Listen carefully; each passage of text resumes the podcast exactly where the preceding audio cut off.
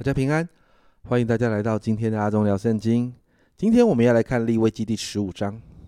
在今天的经文里面，很多人会读的有一点不好意思，因为今天的经文谈到关于我们很隐私的事情。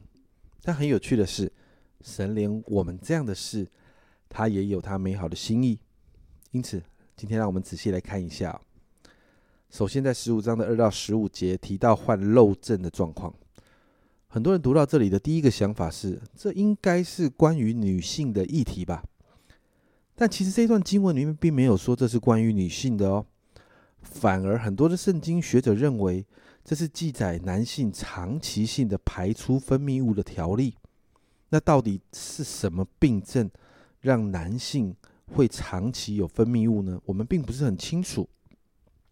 但从整个经文看起来，这个状况是会传染的，所以很多的圣经学者就怀疑，这或许是性病中像淋病之类的传染病。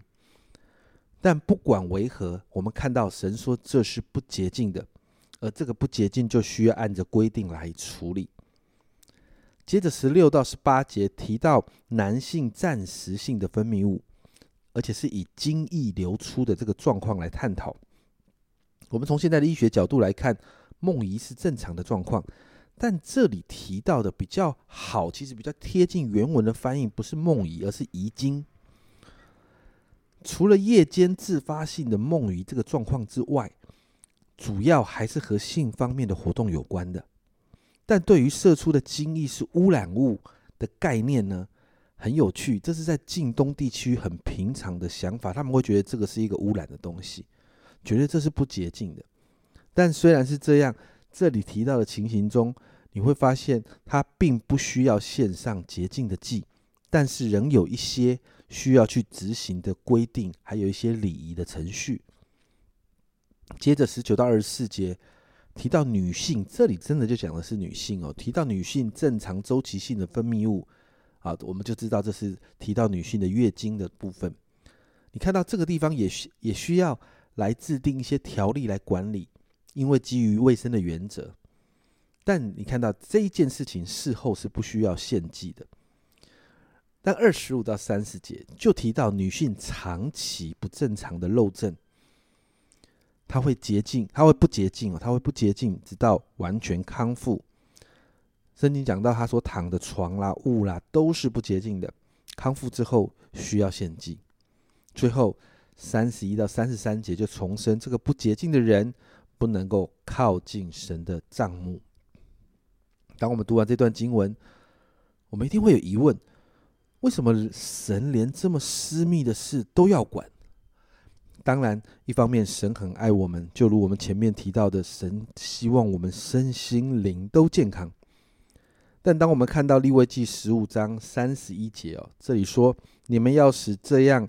你们要这样使以色列人与他们的污秽隔绝，免得他们玷污我的帐幕，就因自己的污秽死亡。这里提到神的帐幕、神的会幕，这让我们找到了一个重要的目的。你知道吗？立位记中洁净的礼仪其实是跟以色列的敬拜息息相关的。立位记其实是教导以色列百姓如何敬拜神的一卷书哦。那这些条例其实是防止以色列百姓沾染在啊近东那个文化里面那个异教流行的生殖崇拜仪式或者是庙祭活动。所以，当这些啊限制、这些规定啊定在那个地方的时候，就让那些娼妓哈那些嫖妓娼妓的行为变成一个被边缘化的行为。虽然我们看到以色列仍然像许多社会一样。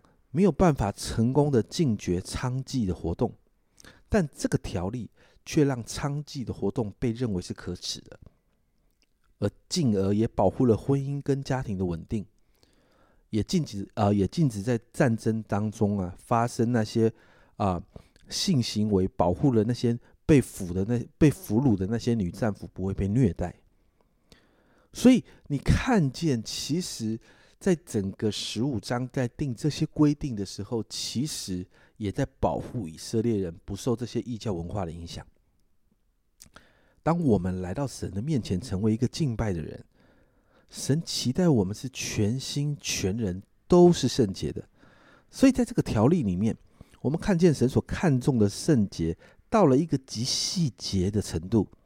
我们还是要回到利未记十九章第二节那里说：“你小谕以色列全会众说，你们要圣洁，因为我耶和华你们的神是圣洁的。”我们需要透过圣洁的生活来敬拜神，因为爱我们的那一位神是全然圣洁的。为了让我们与神之间的关系是更亲密的，因此我们需要学习在每一个细节上都圣洁，甚至就像今天说的，在我们很隐私的事情上。